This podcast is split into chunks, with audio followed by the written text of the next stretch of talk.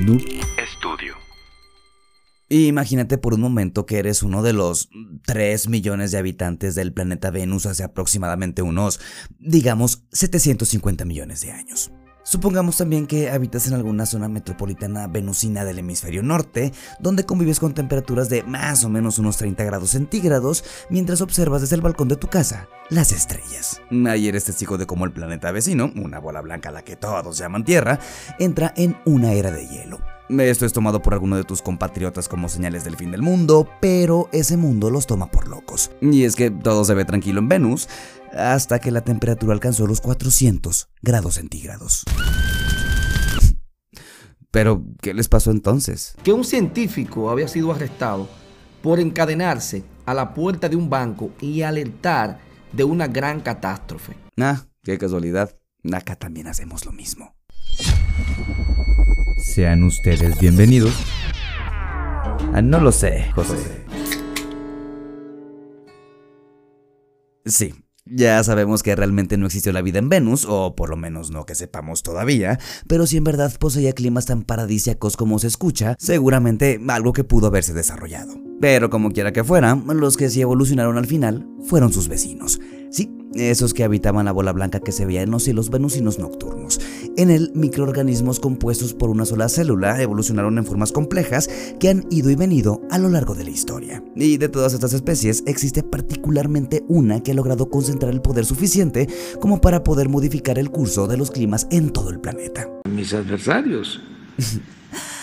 Ah, no, nosotros. Y es que también seamos sinceros, queremos un mundo libre de contaminaciones, de climas no tan calientes y todas esas cosas bellas que teníamos previo a que industrializáramos hasta las maneras en las que una gallina pone huevos, pero también queremos agua caliente, un medio de transporte que no defeque y conexión estable a internet. Y pues, como ya lo sabes, a no ser que seas parte de ese 1% de las personas que acumulan el 86% de los dineros disponibles en este planeta, pues no todo se puede en esta vida. Pero era bien duro porque me decía, si quieres que te pague la semana, te tienes que ir conmigo al golf el sábado y terminando los 18 hoyos, te pago la semana. Ah, ok. Van a ser el cuento tan demasiadamente largo y que luego esto parezca realmente un podcast. Tenemos dos términos sobre la mesa que, aunque puedan sonar brincar y ladrar parecido, no son exactamente lo mismo. Yo, yo no soy comunista, yo no, no voy a meterle mentira, no, yo no soy comunista, soy socialista. O sea, sí, y cabrón, pero más bien nos referimos al calentamiento global y al cambio climático.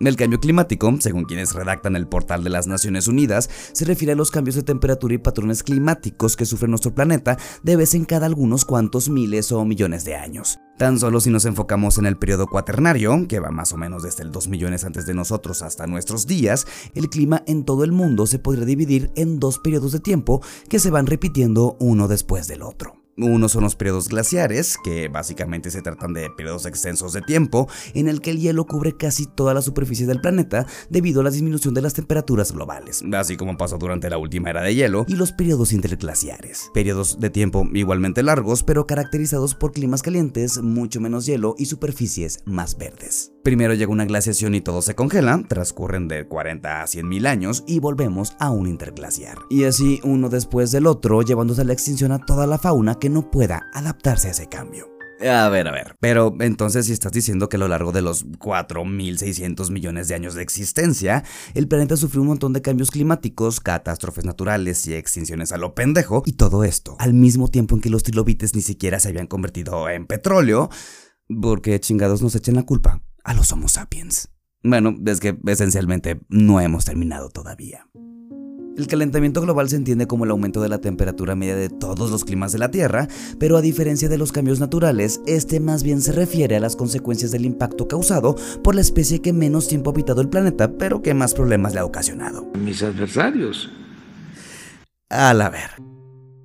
Más o menos para mediados del siglo XIX, discutíamos una vaga idea acerca de que la quema de combustibles empleados desde la industrialización tenía la capacidad de modificar los climas y 100 años después la confirmamos. Los seres humanos estamos adelantando el proceso natural del cambio climático. Y aunque alguno que otro cabrón teoriza acerca de que el Homo sapiens de hace 8000 años comenzó todo este proceso, los datos apuntan a que la concentración de dióxido de carbono, material que de alguna manera hace posible el efecto invernadero, aumentó en más de un tercio desde el inicio de la revolución industrial. Y de acuerdo con algunos estudios, la temperatura del planeta tiene hasta un 95% de probabilidades de aumentar hasta en 2 grados en los próximos 100 años. Pero, ¿qué de malo tiene 2 grados más? Bueno, tampoco es para tanto. Aumentos en el nivel de los mares, extinciones masivas, sequías extremas, un chingo de incendios forestales, huracanes más fuertes, reducción de cultivos y muchas, pero muchas enfermedades más para todos nosotros. Y sí, en los últimos años hemos firmado un montón de acuerdos, redactado otro montón de compromisos y hecho discursos políticos emotivos, sí, pero todo se queda en eso, meros discursos políticos. O al menos esto es lo que nos están tratando de advertir. Durante los primeros días de abril, más de mil investigadores de 25 países distintos pertenecientes al movimiento conocido como Rebelión Científica se lanzaron en acciones de desobediencia civil para demandar medidas contra la crisis climática. Pero al final de cuentas, ninguna de estas protestas habría tenido relevancia alguna dentro del feed de nuestras redes sociales, de no ser porque se arrestaron a varias decenas de estos insurreccionistas de bata blanca luego de manifestarse en distintas partes del mundo. No es el futuro, es el presente lo que está en juego. El presente de todos nosotros, la salud psíquica, física, los fallos en las cosechas, las migraciones, el desbordamiento marino. ¿Qué más necesitamos saber? Así que es posible que sea conveniente detenernos de vez en cuando a escuchar las palabras que algunos cuantos de estos locos, pero con datos en la mano, tienen para advertirnos. Nuestros amigos imaginarios del Venus de hace 750 millones de años lo estarían lamentando, pero pues ya no están aquí con nosotros. Nos vemos en el próximo episodio, próximo jueves, en todas las plataformas donde estamos disponibles. Ya estamos en Facebook, en Instagram, en YouTube y en TikTok como No lo sé José Podcast. Y si ya nos sigues, coméntanos en qué región de Venus te hubiera gustado vivir. Hasta el próximo episodio. Adiós. Bye.